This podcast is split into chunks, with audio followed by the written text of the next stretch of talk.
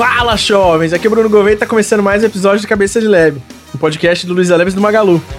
No episódio de hoje vai ser aquele papo de café que a gente tava sentindo falta com uma pessoa que tá um tempinho aqui sem voltar a falar com a gente aqui, tava um pouco distante, a gente tá meio ferrado aqui de tempo, mas enfim, ele voltou e a gente vai trocar uma ideia sobre algumas coisas. E aí, Vini? Salve, Gouveia. Tava com saudade, velho, mas é o que você falou. Tá puxado, tá puxado. É um maior prazer participar aqui. É, sempre que, que tem oportunidade e o tempo casa, tamo junto. Vamos nessa. Boa, bora lá.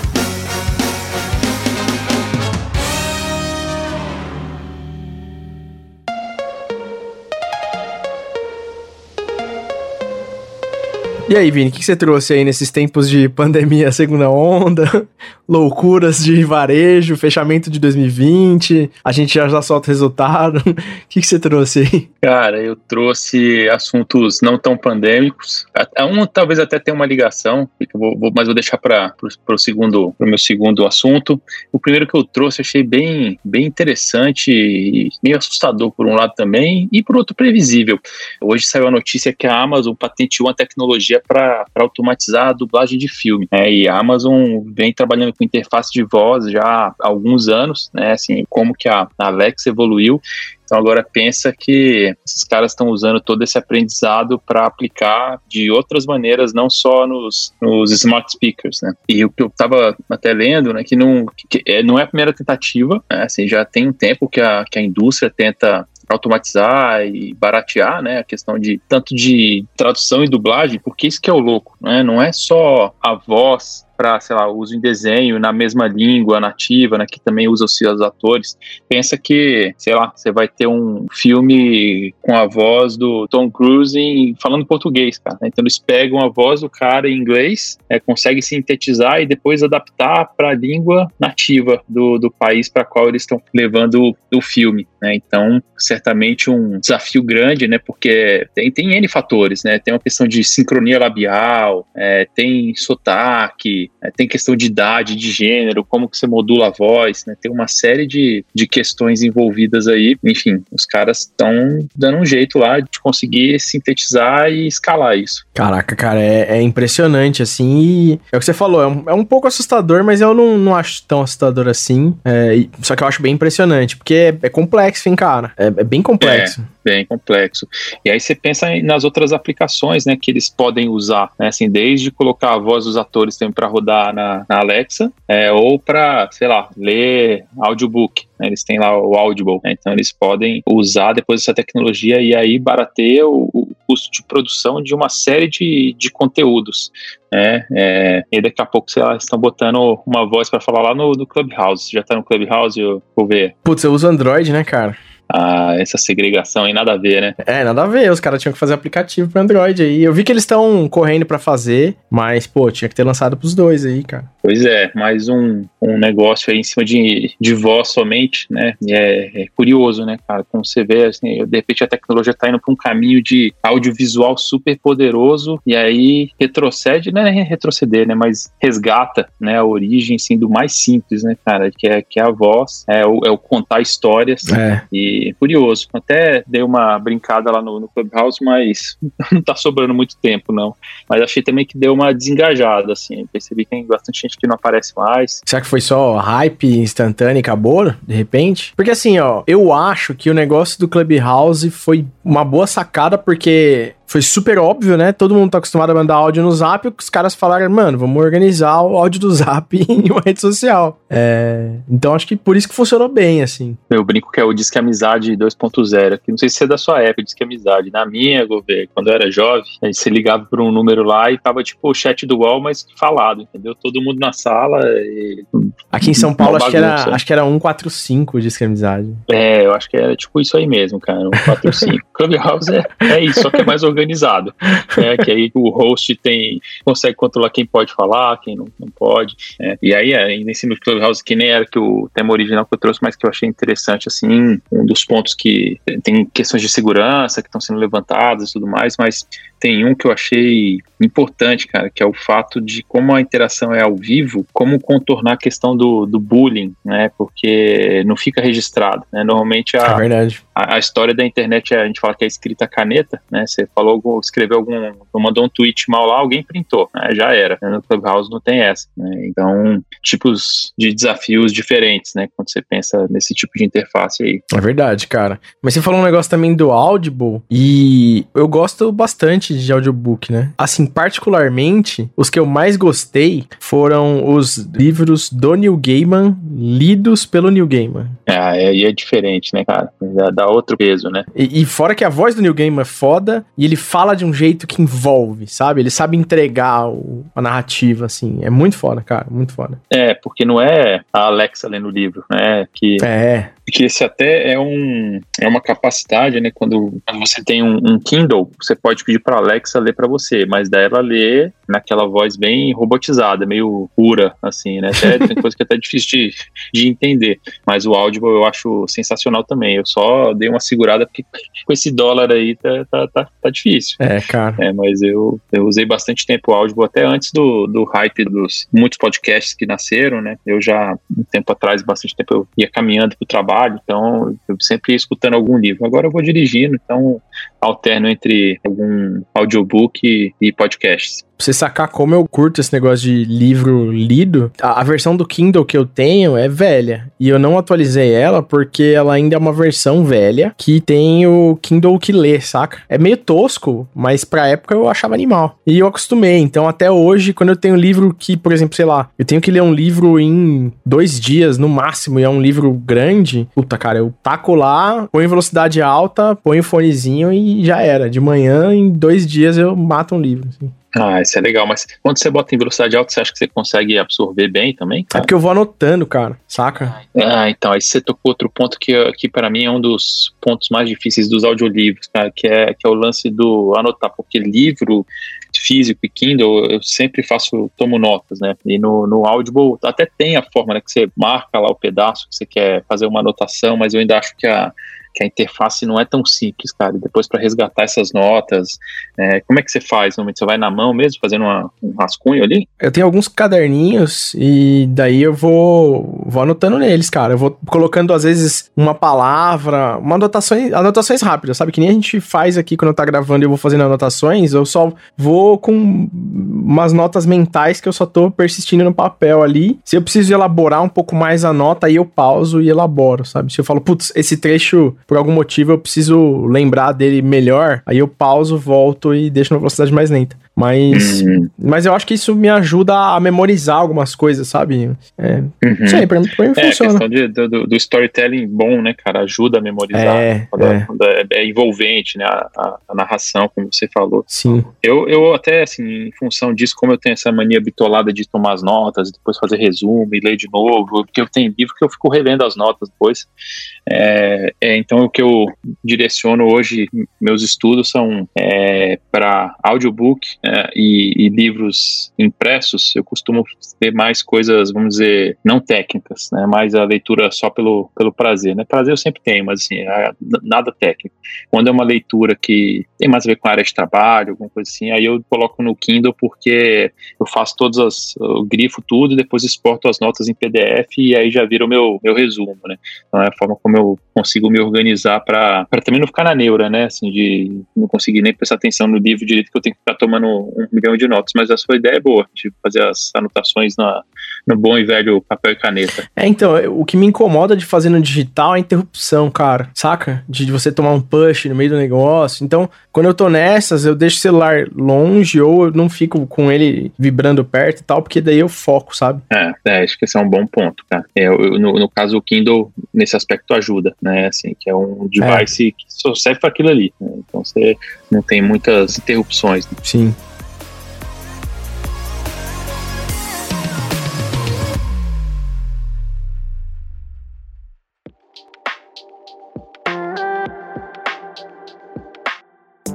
E você, o que, que trouxe aí de notícia? Cara, eu trouxe duas coisas aqui que são para refletir aqui um pouco, né? Eu vou já trazer a mais pesada e, de certa forma, não tão pesada assim, que é relacionada à vacina, né? Putz, a gente tá vendo aí o, quantas pessoas não estão botando a fé ainda, né? De que, putz, cara, esse negócio é sério, tanta gente já morreu, tanta gente tá doente, os índices só crescem. No momento que a gente tá gravando e que a gente tá publicando esse episódio aqui, a gente tá batendo recorde atrás recorde de internações e mortes por dia, sabe? Tem uma puta briga política, então é muito triste, assim, sabe? É um retrocesso enquanto sociedade muito lamentável, assim. Mas o que eu trouxe é, um pouco para contrapor isso, né? Que assim, o quanto que a Covid, quanto que os esforços da vacina para Covid, eles podem ajudar a vencer outras doenças que a gente tem aí, né? Porque, putz, normalmente a gente demora uma década para desenvolver uma vacina, né? O processo de desenvolvimento de vacina é muito longo e a gente não tinha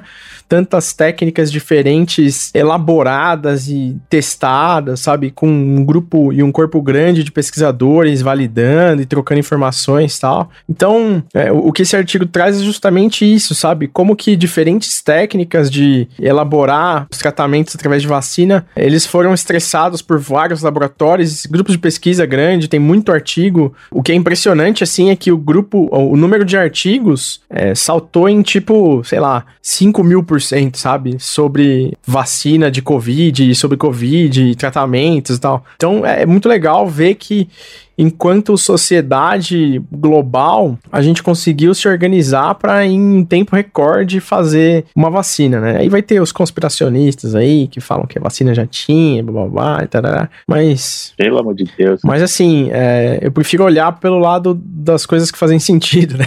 Os, os dados não mentem, né, cara? Questão lógica aí. Você sabe que você tá falando isso, eu, eu li ontem um artigo do Yuval Harari, a gente pode botar aí na, no, na descrição do episódio, quem quiser dar uma lida nesse artigo que está muito bom.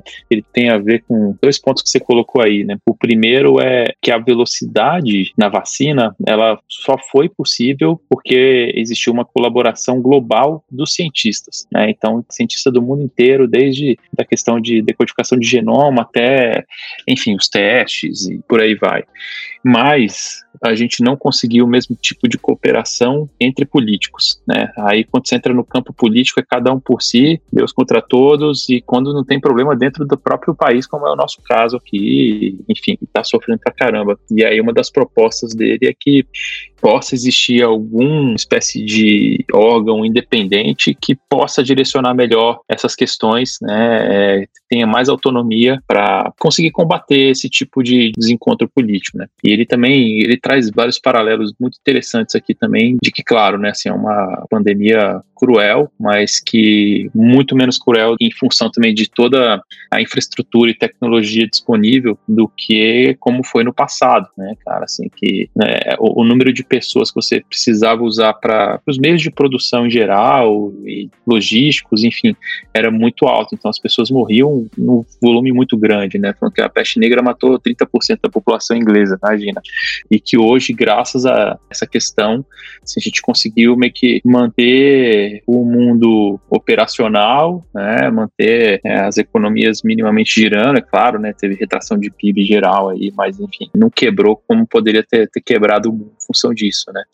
Enfim, acho que é um, é um ótimo artigo aí para quem se interessar por esse tema, de olhar sobre essas diferentes perspectivas, né, científica e política, que acho que é o, é, cara, exatamente o que a gente está vivendo aqui, né? E outro ponto curioso, assim, esse eu li no, um artigo no New York Times, acho que ontem, falando, tipo, cara, o que, que aconteceu com o Brasil, que é um país que sempre foi excelente em vacinação, né? Não, não consegue resolver o problema da, do Covid. Eu acho que esse ponto de política, eu sempre gosto de anotar uma coisa assim que é, política a gente tem o estereótipo de pensar que a palavra política já significa alguma coisa ruim, né? E, e putz, não, não foi idealizado dessa maneira, né? Política foi idealizada pra gente conseguir pegar pontos em que a gente não concorda e pensa diferente e talvez chegar num meio comum e num meio acordo para todo mundo conseguir seguir o caminho, né? E, e, na real, a boa política ela é isso, né? Ela converge pontos de interesse pro melhor de uma comunidade, de uma sociedade em geral e e eu gosto de pensar nisso, sabe? É, eu acho que eu sou meio romântico nisso, mas eu acho que é, é preciso a gente voltar um passo atrás e pensar nisso, porque senão fica complicado, as próximas gerações vão tendo cada vez mais aversão à política,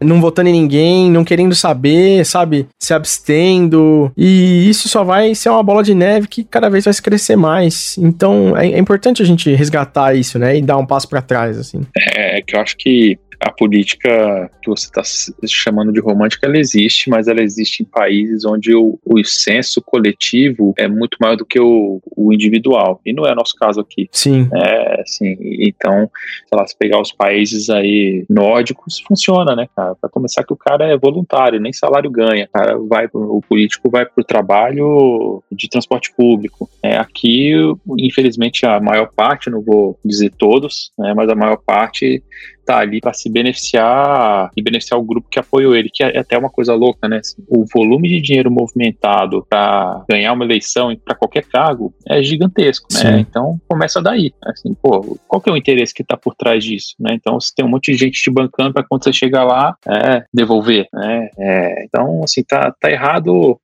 o ponto de partida. Né? E, de novo, isso tem a ver com uma questão de base da educação, cara. Né? Eu realmente tenho dificuldade de enxergar uma luz no fim do túnel nessa questão para o Brasil, que é um país que também tem uma característica muito imediatista. Né? Sim. A galera prefere ver ponte sendo construída porque emprega muita gente na construção civil do que um projeto sério de educação que vai demorar 20 anos para começar a render os primeiros frutos, né? É complexo, cara. Sim, mas eu acho que esse negócio que você falou aí do imediatismo, a gente tem um, problema que eu eu vejo que é. A nossa democracia ela é jovem, né? Comparado com a de outros países, a gente tem o quê? 35 anos de democracia? Não tem nem 40 anos de democracia. Então, é jovem. E, e além disso, a gente teve um salto aí de gerações que trouxe digitalização e todo mundo ficou muito mais informado, muito mais rápido. Então, a gente tem uma troca de valores das gerações em que isso vai gerar um problema naturalmente no mundo inteiro, né? É, por exemplo, a gente vê em vários países várias questões que, para quem tá com a cabeça mais aberta, não representa algo que significa um problema para outras gerações. Por exemplo, racismo, diversidade, igualdade social, distribuição de renda, renda básica. Esse tipo de, de raciocínio, outras gerações interpretam de uma maneira diferente das gerações mais novas, porque eu acho justamente que tem uma coisa a ver com identidade, sabe? Que essas gerações mais antigas, elas tiveram a identidade muito construída sobre valores de coisas culturais que não estavam pensando muito em outro alguém, que eram mais centradas em vai, faz o seu e dane-se, sabe? E a geração de hoje virou isso, e eu acho que virou muito rápido, e isso fere a identidade das, das outras gerações, e aí tem esse conflito que a gente vê muito forte aí. É óbvio que não é só geração, né? Mas eu acho que tem uma, um aspecto muito forte, assim, nisso. É, eu, eu concordo com você, acho que é um ótimo ponto. Eu só não sei se isso a gente pode considerar uma realidade para o Brasil inteiro, assim, né, das dimensões do nosso, ou se isso acontece mais na nossa bolha. Mas eu concordo que a, que a, a população mais jovem tem uma outra cabeça, é, e, e aí é engraçado como isso repercute no fim do dia, cara. Tem também sempre a ver com uma questão é, econômica. Né? Então, assim, Sim. essa população está começando a consumir das empresas que são mais responsáveis socialmente. Aí você começa a ver fundos de investimento né, que exigem isso né, dentro da, das empresas a quais eles vão investir. Então, tem o outro lado também que é dessa pressão econômica, né? Quando existe, as coisas acontecem. Quando não tem, é, nem tanto assim, né? Sim. É quando os caras falam que o Brasil, ah, de comunismo e tudo mais, eu falo, cara, o Brasil é o país mais capitalista de todos, cara. Se tem é. dinheiro, funciona, se não tem, não funciona, sabe? Mas só voltando aqui ao o tópico do que eu tinha trazido.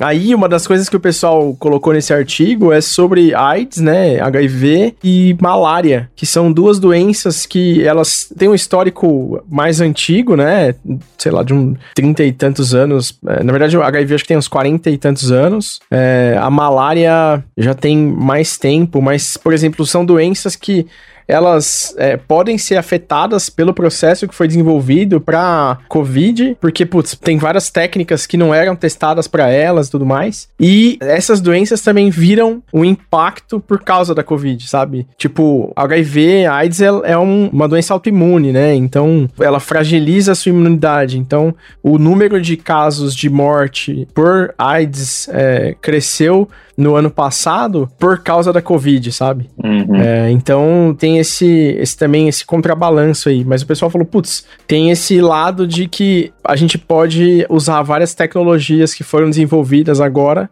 para tentar bolar uma cura para AIDS, uma cura para malária é, e para várias outras doenças, assim. Mas é, é, é, legal, sabe? Putz, ver que apesar de tudo isso, a gente tem um, uma perspectiva colateral positiva, né? É, cara, tem, como tudo na vida, né? Tem, tem alguma coisa boa disso tudo, né? Sim espero, né, que tenha não, não só do, do, da perspectiva científica, mas social também, né, que a gente tenha aprendido algumas lições. Parece que muita gente não aprendeu ainda, né, não sei qual é o que, está faltando para aprender. É, cara, infelizmente, normalmente o que eu tenho visto é as pessoas aprenderem quando é tarde demais, assim. É. Infelizmente.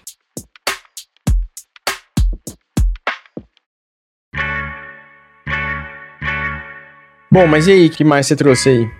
Cara, outra notícia que chamou minha atenção essa semana é de uma empresa israelense de tecnologia que chama DID, né, ou talvez em inglês, né, sei lá, DID, e eles têm um site né, que chama MyHeritage, é, e eles começaram a usar inteligência artificial e animação né, para uma espécie de deepfake do bem, vamos dizer assim, né, para trazer a, a vida né, para imagens dos seus antepassados. Né. Então você cria lá o seu perfil nesse site, sobe lá as imagens do seu bisavô e eles animam essas imagens, né? Então você pode ter uma perspectiva de como seria né, o meu bisavô em movimento, né? Que talvez né, nem tenha, tenha conhecido. É, achei muito legal, um pouquinho, um pouquinho assustador também, até porque a questão do, do deepfake é um campo muito controverso, né? Porque é, considerado um, uma das principais formas de, vamos dizer, cyberterrorismo, né? Assim, de como que as pessoas conseguem, a, a tecnologia está tá avançando tanto que eles conseguem criar uma mensagem, a mensagem que eles quiserem, né? É, e aí até, até pensando nisso, o, esse site eles não permitem o uso de voz, né? Então não tem, é, é, são só imagens. Mas, cara, acho que vale a pena dar uma olhada lá para ver alguns exemplos. Pode até subir sua própria foto para ver como seria ela animada. E achei interessante. E esse tem sido um campo da inovação que está tá ganhando notoriedade. Tem outras empresas que estão investindo, né? Nessa, ah, como é que a gente pode chamar esse campo, né? Um campo de memórias, né? Assim, é. de, de, de resgate ali. E aí até indo um pouco além, né? Uma das coisas que já conversei com algumas pessoas que perderam entes queridos, assim, fala, cara, tem uma dificuldade, não consigo apagar o WhatsApp da pessoa, porque é uma maneira que eu tenho de ter alguma recordação ali, né? não apaguei lá a mensagem de voz da secretária eletrônica, até isso eu já ouvi. E aí você vê, de repente, né, surgindo uma vertente de negócio em cima disso, né? Sim, cara.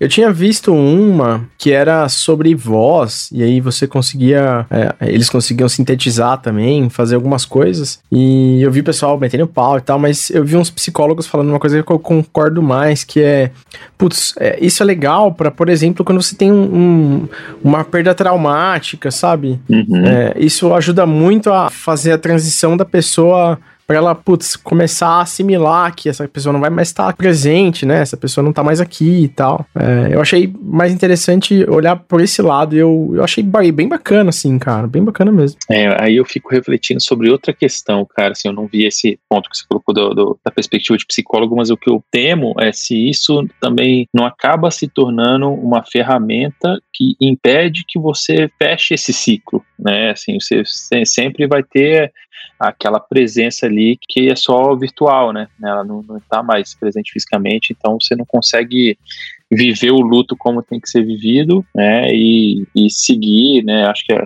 das pessoas queridas que eu já perdi. Acho que, claro, que tem aquele momento de dor e depois tem o momento das boas memórias, né? Que é o que eu acho que é o que fica. Né? Eu, felizmente, não perdi ninguém super, super próximo, tipo pai, mãe, esse tipo de coisa que eu acho que aí a, a dor deve permanecer por mais tempo, mas os demais, assim, familiares, tal, é, alguns amigos, eu guardo as boas memórias só, mas eu fico pensando como é que seria se eu ainda tivesse essa relação de estar, tá, de alguma maneira, convivendo com a realidade virtual dessa pessoa que não está mais aqui fisicamente com a gente, né? É doido mesmo, cara. Assim, eu, eu acho que como todas as coisas de tecnologia, e, e existe um embate grande agora sobre isso, talvez isso deveria ser regulado, ter algum tipo de cuidado em cima, sabe? Eu acho que inteligência artificial é um tópico que é totalmente correlacionado a isso, né? Dependente disso. É, essas funcionalidades são totalmente dependentes de inteligência artificial e várias técnicas. Eu acho que seria bom isso também estar tá em, em, algum tipo de regulação para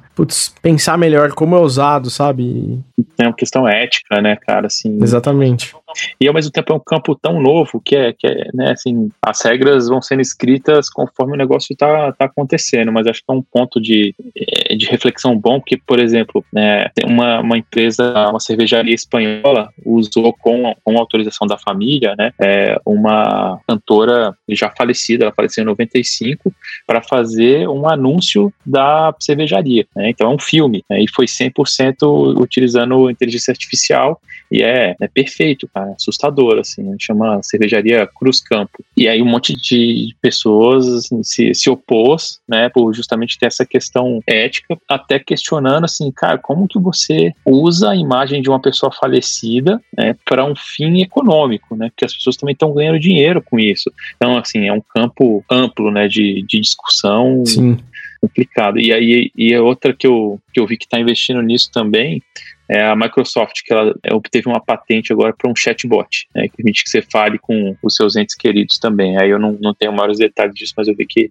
eles conseguiram patentear. Então, assim, é inovação em um campo que tem um valor emocional gigantesco para as pessoas, né? Quanto que você paga para ter né, aquele seu ente querido de alguma maneira numa relação continuada com você. E até me lembra lá do, do filme do, do Her, né? É. é o cara que convive lá com a inteligência artificial. É complexo. É verdade, cara. É bem complexo e. Putz, acho que dá para fazer um episódio inteiro sobre isso. Black Mirror. Totalmente. É.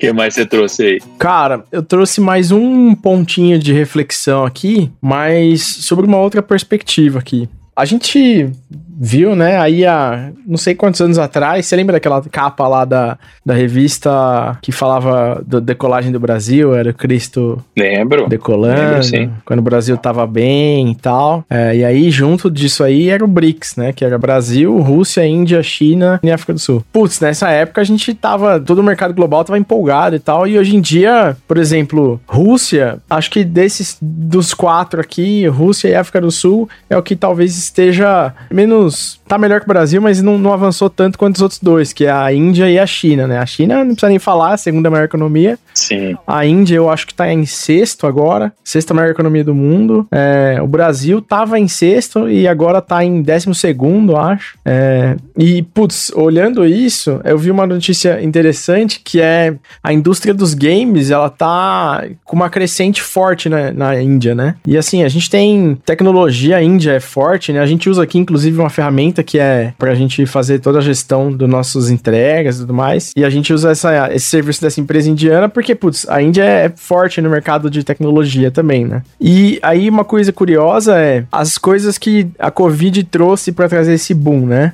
as pessoas ficaram meio de saco cheio da TV e começaram a colocar mais a cara ainda mais no celular, né? Como se já não tivesse uhum. bastante.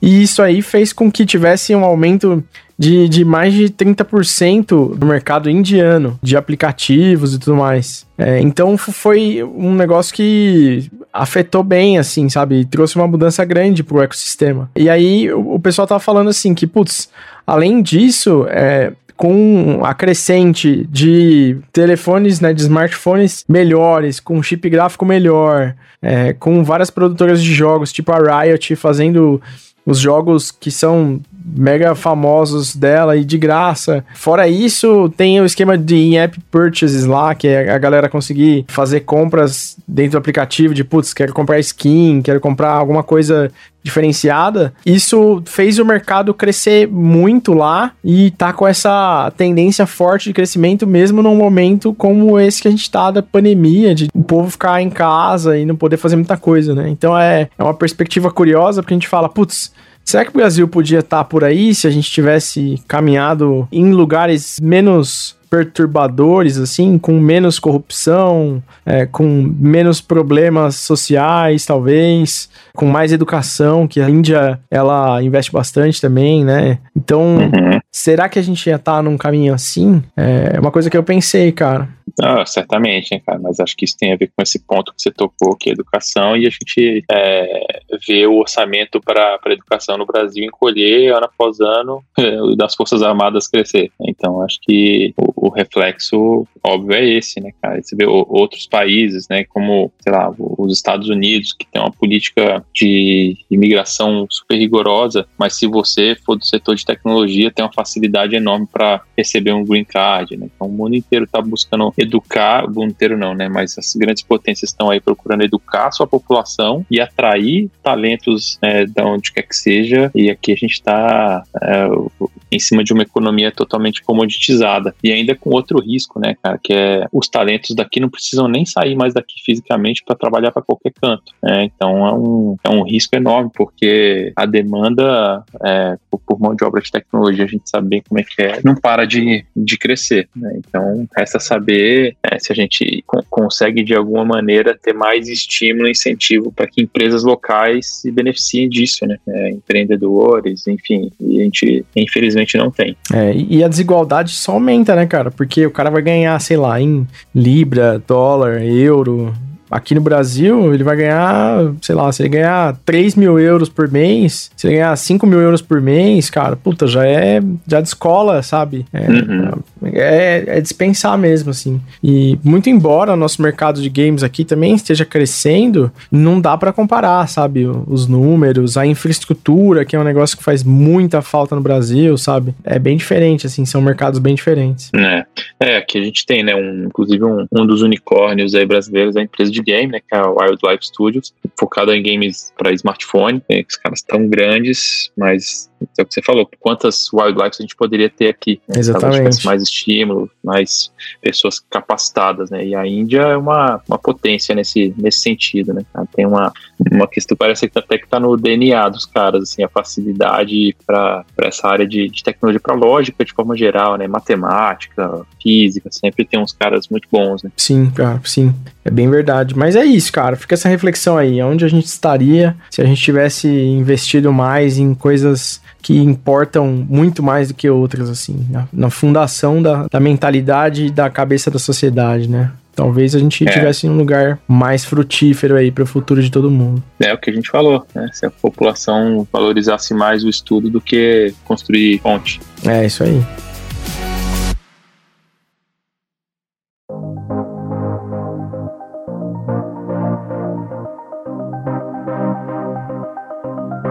E aí, que mais você trouxe aí? Cara, outra notícia que eu achei bem legal foi a sobre smart lenses, né?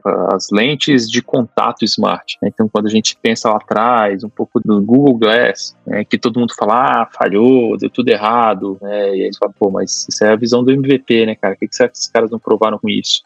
É, e também sabendo que o, o, Google tem investimento forte na área de saúde, mas aqui nem o caso, nem a empresa que eu, que eu li a matéria, nem é, nem é do Google mas é, na CES desse ano, né, CES de Las Vegas, duas empresas se destacaram bastante, uma delas em parceria com a Bausch Lomb, né, é uma produtora de lente, mostrando realmente o próximo passo, né, das lentes de contato, onde você, cara, vai praticamente se transformar em uma pessoa biônica. É, e o, o, grau de evolução tá absurdo, assim, no potencial tecnológico que pode ser incorporado às lentes. Né? E aí eu fiquei curioso e comecei a ir atrás das questões mais até mais técnicas né? e pensa que os caras estão conseguindo inserir uma tela de micro LED de meio milímetro na, na lente, né? Então é do tamanho de um, de um grão de areia. Nossa, cara. É, os caras estão conseguindo colocar sensores minúsculos, né? Que esses sensores iniciais com acelerômetro, é, giroscópio, é, sensor de imagem. E é, para mim é a mais curiosa que eu queria ver isso de perto é bateria. Como é que resolve, cara? Nossa, cara tudo isso dentro de um, uma coisa que você vai colocar no seu, no seu olho, né? Eu já usei lente de contato e não, não tenho boas memórias. Agora eu tô pensando se não dá vontade de usar de novo quando você pensa uma, uma smart lens dessa, né? E, e aí o, esse artigo, né, os caras começam a, a, viajar um pouco sobre as funcionalidades, né? Que, que aplicação que daria para ter não, nesse tipo de,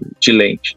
E aí vai desde a talvez mais próxima, né, assim, do, do que a gente vem de realidade aumentada, é, é do, do, o mixed reality, né, que a gente fala, sei lá, nessa sobreposição de direção, né, numa, numa rua que você não conhece, até coisas mais assustadoras, assim, né? Do tipo informação sobre a pessoa que você está conversando ali, né? É, ou uma apresentação de PowerPoint que você tem que fazer ali para os seus executivos, que é meu caso de amanhã aqui, né? Então tá ali, tá tudo projetado para o seu olho, né? Enfim, cara, pode ir muito longe ainda, né? E ainda vem aquela viagem mais distante ainda, e é quando começarem as implantações de chip no próprio, no próprio cérebro, né, cara? Assim, você não vai ter mais smartphone. Aí é cyberpunk total. Total, aí você imagina imagina né, o, download do seu cérebro da nuvem, né, ali, então assim, pô, as minhas memórias estão ali, deixa eu fazer um download aqui do que eu preciso para esse momento, é, e já jogo ali, então, sei lá, bateu uma fome, mesma hora já joga, é, meu cérebro já comunica ali minha lente de que, cara, onde que eu acho uma pizza aqui perto para eu comer e pronto, tá, tá, tá resolvido, né. Enfim, acho que esse, esse tipo de tecnologia, eu, eu fico feliz que a gente vai estar tá vivo para ver e experimentar, né, porque deve ser um negócio muito louco, né, cara? E outra aplicação até que eles estavam falando que essa eu achei bem, bem legal, assim, bem curiosa, apesar de um pouco nichada, né? A não ser que você não vá pro, realmente para o espectro mais profissional, eles estavam falando sobre atleta, né? Que é, é um tipo de usuário que tem é, uma série de questões ali metrificadas, né? Mas que um cara, sei lá, um corredor, não dá para ficar toda hora consultando ali o, o smartwatch dele. Imagina tudo isso projetado em lente, né? Então, a gente tem um futuro próximo aí muito curioso. Nossa, cara, é bem maneiro isso aí. Para mim não ia funcionar, eu preferia um oclão mesmo, porque lente para mim é bem complicado. Eu sou uma pessoa mega alérgica às coisas e eu tenho até um colírio que eu pingo que ele é para alergia. E puta, cara, para mim olho não dá assim, olho é bem sensível. Eu não consigo usar lente não. Mas eu tenho, eu gostava muito da ideia do Google Glass e eu gostaria muito de um óculos smart assim, cara. Quando tiver, eu vou ter assim. Fique fique bem certo disso, porque você vai me ver andando com um desses. É, acho que isso aí tá bem próximo, cara. Mais do que as lentes, com certeza. É, cara, porque eu acho maneiro demais a, a usabilidade, sabe? Eu uso muito. Eu já até falei isso em outro episódio que a gente tava falando. Eu uso muito o smartwatch. Até dentro de casa, sem sair de casa, eu uso muito. Eu ando com ele o tempo inteiro. E, putz, cara, eu, eu gosto muito dos wearables, sabe? Das coisas que a gente veste, assim. Muito melhor que celular. É, usabilidade, conforme for evoluindo, eu acho que vai tornar o celular um negócio, talvez mais o nosso PC de bolso aí, do que um negócio que a gente vai ficar olhando. Então eu, eu anseio muito por esse dia aí. É, agora eu acho que tem uma questão de perspectiva de design, né, cara, que é como que é desenhar para esse tipo de interface. É, como que é pensar algumas das funcionalidades. Que, por exemplo, imagina é, se você começa a, a, a, ser tão interrompido por notificações como você é no seu telefone, só que numa lente. Né? Sim. Então, sim, claro, isso dá para desabilitar, mas acho que tem questões mais amplas aí, mais profundas para serem pensadas, porque bom, uma coisa que está direto no seu campo de visão, 24 por 7, você tem um risco de, de ser ainda mais disperso do que a gente já está com um device que eventualmente a gente pode deixar no nosso bolso ou virado com a tela para baixo, né? É verdade, é bem verdade. Mas eu, eu acho que as gerações mais novas aí que estão acostumadas a respirar a tecnologia, elas vão, vão ver a UX e vão dar uma solução boa para isso aí. É, é outro ponto de partida, né, cara? É outra, outra abordagem. Não dá para simplesmente, ah, vamos adaptar o que, o que existe aqui nessa tela de 6 polegadas, né? Não é, não é por aí, né? Sim, exatamente. É, mas eu fiquei animado com as lentes aí. Boa, eu também, cara. Achei maneiro. Mas prefiro óculos também, como você falou. dá pra tirar, né? Mais fácil. É, exatamente. Boa.